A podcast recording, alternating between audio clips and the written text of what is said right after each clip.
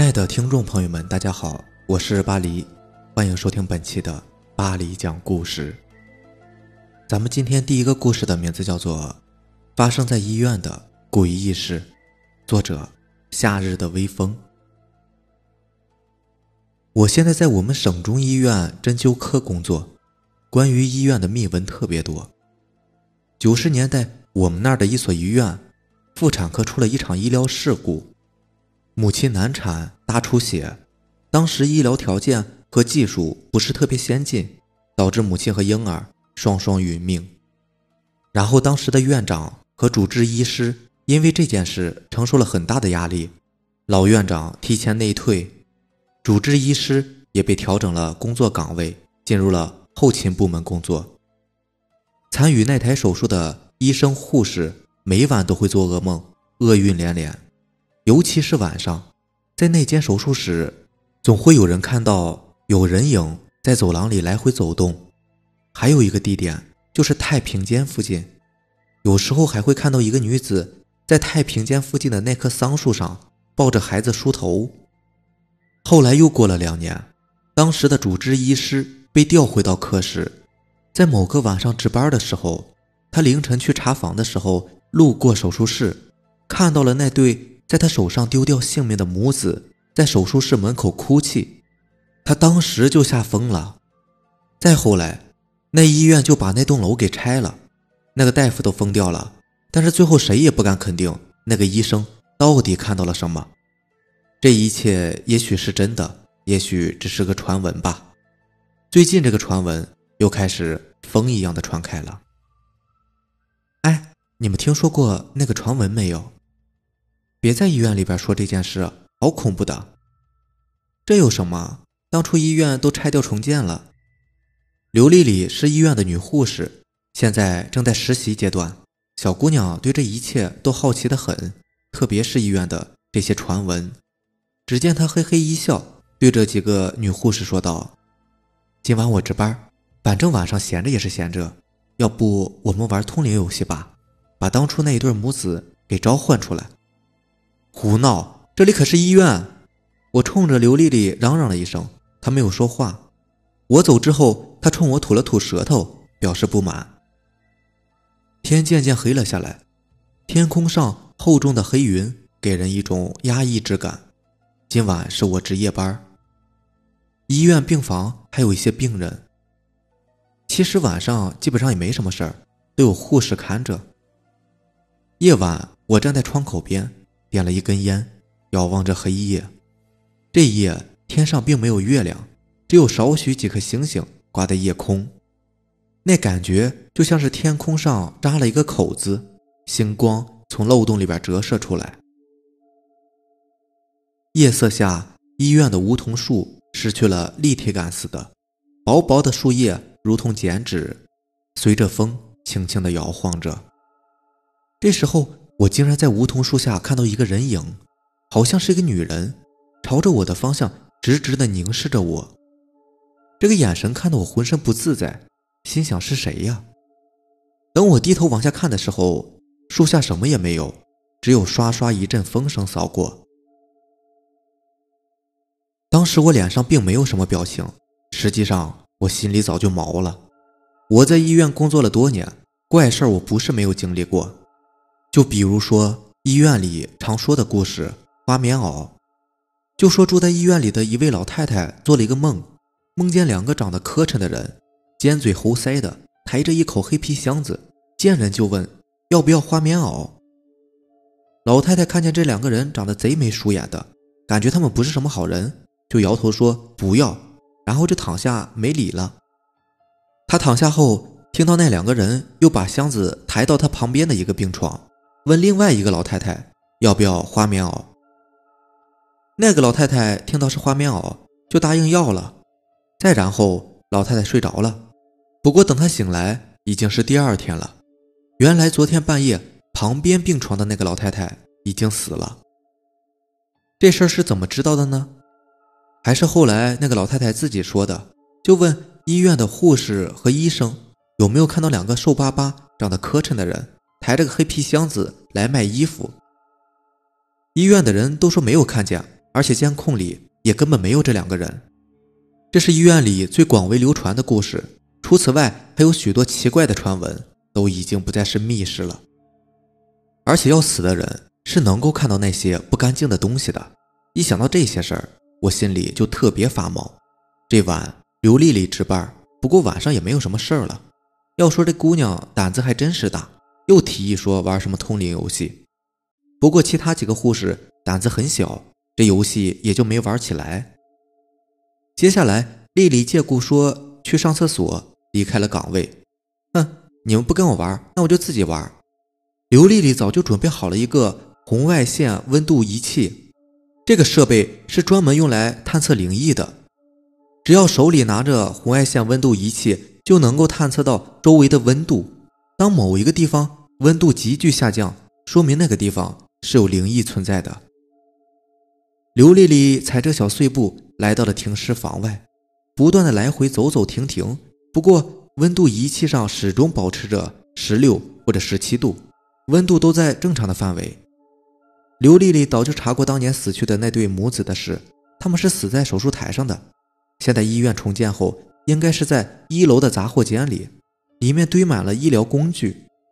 刘丽丽来到了杂货间，打开了灯泡，昏黄的光线把整个屋子照亮了。屋子里摆着许多箱子，除此以外什么都没有。电灯连续闪了几下，那一刻。红外线仪器上的数字跳得很快，竟然从十六度跳到了零下十度。当时刘丽丽感觉到身体发冷，全身的鸡皮疙瘩都出来了。她看到这个数字，吓得赶紧退出了房间。刘丽丽回来后似乎吓得不轻，脸色惨白惨白的，也不闹腾了，自己安安静静的坐回到位置上，倒头就睡。夜晚我值班过来查询的时候。我还专门看了看这个小姑娘，就怕她真的闹出什么事儿。好在她也没有折腾，不然大晚上的整出什么事儿来也挺吓人的。大概三四点钟的时候，有一个病人发病了，需要输液，不过液体在库房的。因为今晚是我值班，所以我就喊上了刘丽丽去了库房。当晚我们从库房里拿完东西后，就准备坐电梯。当时进来一个小孩。几岁的模样？我当时还想呢，这大半夜的怎么会有小孩呢？应该是某个病人的家属吧，所以就没有多想。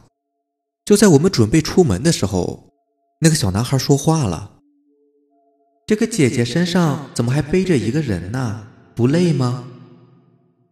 刘丽丽当场就吓得崩溃了，而我也吓得是脸色都白了。等我们再回头一看，小男孩消失不见了。这次之后，刘丽丽生了一场大病，看医生都不见好。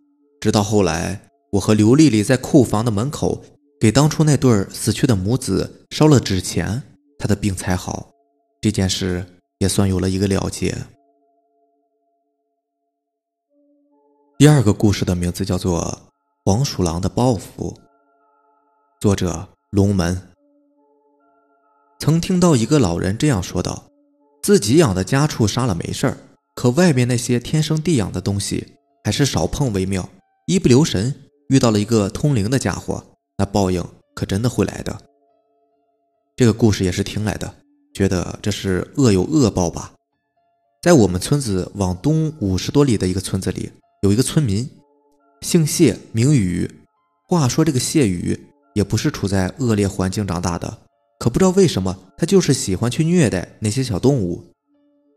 村里总有什么流浪猫、流浪狗的，这个谢宇只要看到了，都会想方设法逮过来，不是给断手断脚，就是剥皮开膛。你说看不惯那些流浪的猫狗，怕传染疾病和咬到小孩子，那你直接动手杀了不就行了？何必要去折磨这个生命呢？这个谢宇有时剁掉猫狗的一条腿，然后就给放了。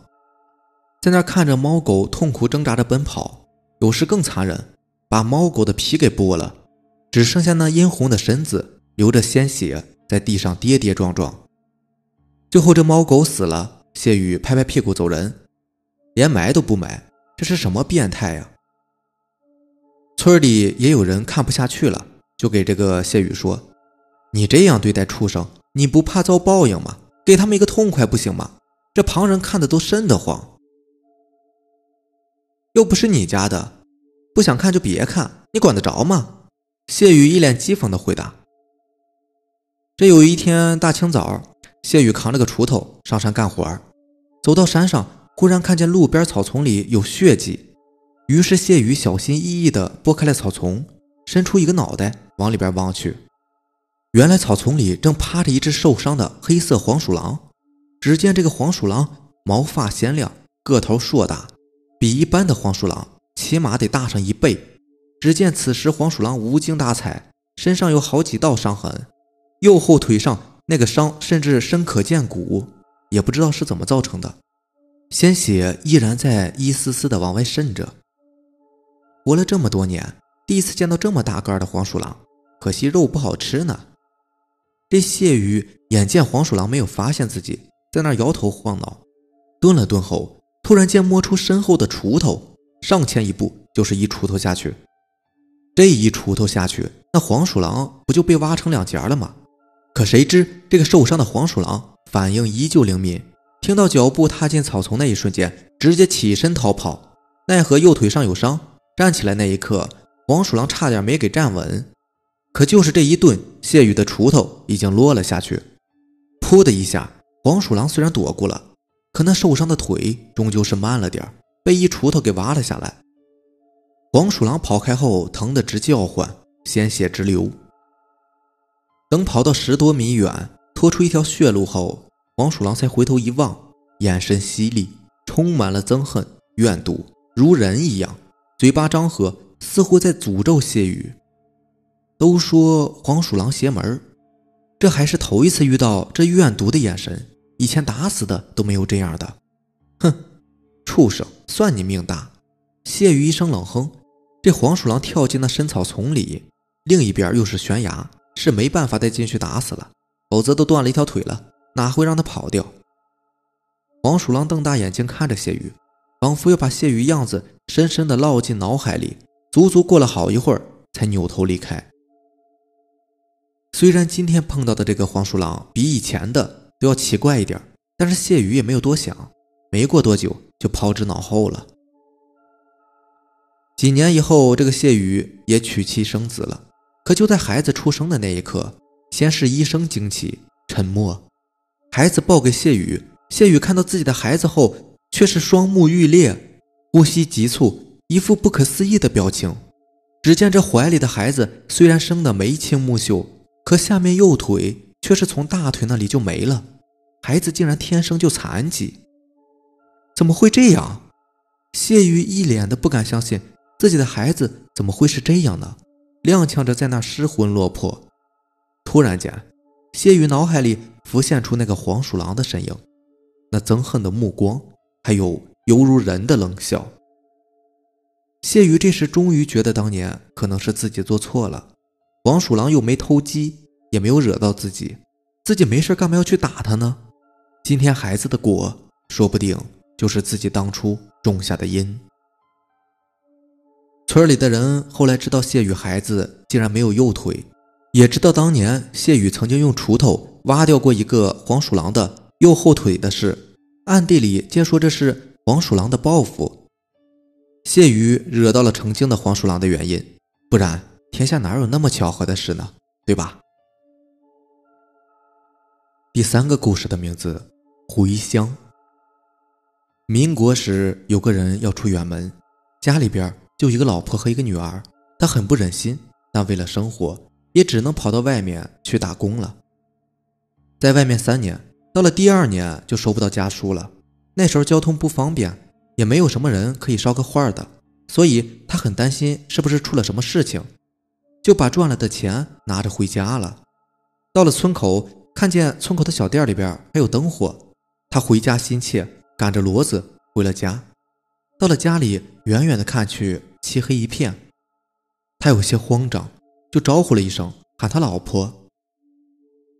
可是奇怪，他只喊了一声，屋子里就立刻亮起了灯。他赶着骡子到了家里，老婆和女儿都出来迎接。老婆问他吃什么，他说吃饺子。老婆说家里没有肉。他给女儿点钱，让她出去买。结果他女儿出去以后，很快就回来了，手里边还拿着很大一块鲜肉，看起来像是新割下来的。他有些奇怪，怎么正好有人杀猪吗？现在可是半夜呀。但回家的感觉是真好啊，他也就没有在意。包饺子的时候，他看见妻子和女儿不时的偷偷的拿生肉吃，嘴角上还挂着血。他心里还想，这娘俩平时太苦了。妻子给他换了一身衣服。过了一会儿，他想起来应该喝点酒的，然后就去村口的小店里边买酒去了。妻子和女儿都没有注意，还以为他去厕所了呢。他走到村口，一进门看见一堆人在里面喝酒，大家一看他。立刻吓得面目惨白。他说：“我回来了，你们这是都怎么了？”人们拿着灯照他，看见地上有影子，这才放下心来。有人说：“你好端端的，怎么穿一个女人的寿衣啊？你没回家吧？”他一看身上，原来是一件大红大紫的女人寿衣，都烂了，片片掉下。他吓得要死，然后说：“我回家换了一身衣服，怎么会是寿衣呢？”大家一听，面面相觑。有个胆儿大的说：“你老婆和女儿早就死了呀，你回家干什么呀？”他大吃一惊，把刚才的经历说了一遍。众人也是吓得要死。人们说：“你老婆女儿都死了一年多了，因为你不在，没有埋，棺材都放院子里边。”他这才想起来，怎么回家的时候看见两间偏房，还以为老婆蛮有本事呢，原来是……大家聚在酒馆里，好不容易等到了天明，找来了法师和几十个壮年。到了他家，房子早已经破烂不堪了。院子正中有两具棺材，还有一头只剩下白骨的骡子。原来昨天晚上的肉是从骡子身上生生的抓起来的。法师做了一道符，然后大家把棺材打开，老婆和女儿的尸体栩栩如生，只是嘴角长出了獠牙。法师说。因为长时间没有下葬，尸体吸取天地精华成了尸精，现在还是只能在晚上出来，再过几天白天都能出来害人了。于是众人架起柴火，把两个棺材给烧了。过程中，棺材里不断的发出抓挠声和惨叫声，而那个人最后也离开了这个村子。好了，这就是咱们今天的故事了。如果你喜欢咱们节目呢，希望能够点个订阅吧。然后，如果你也有比较精彩的故事想要分享给大家的话，可以给我私信或者是留言，或者是加我的微信 QQ 四五七五幺七五二九四五七五幺七五二九。行，那让咱们明天见，拜拜。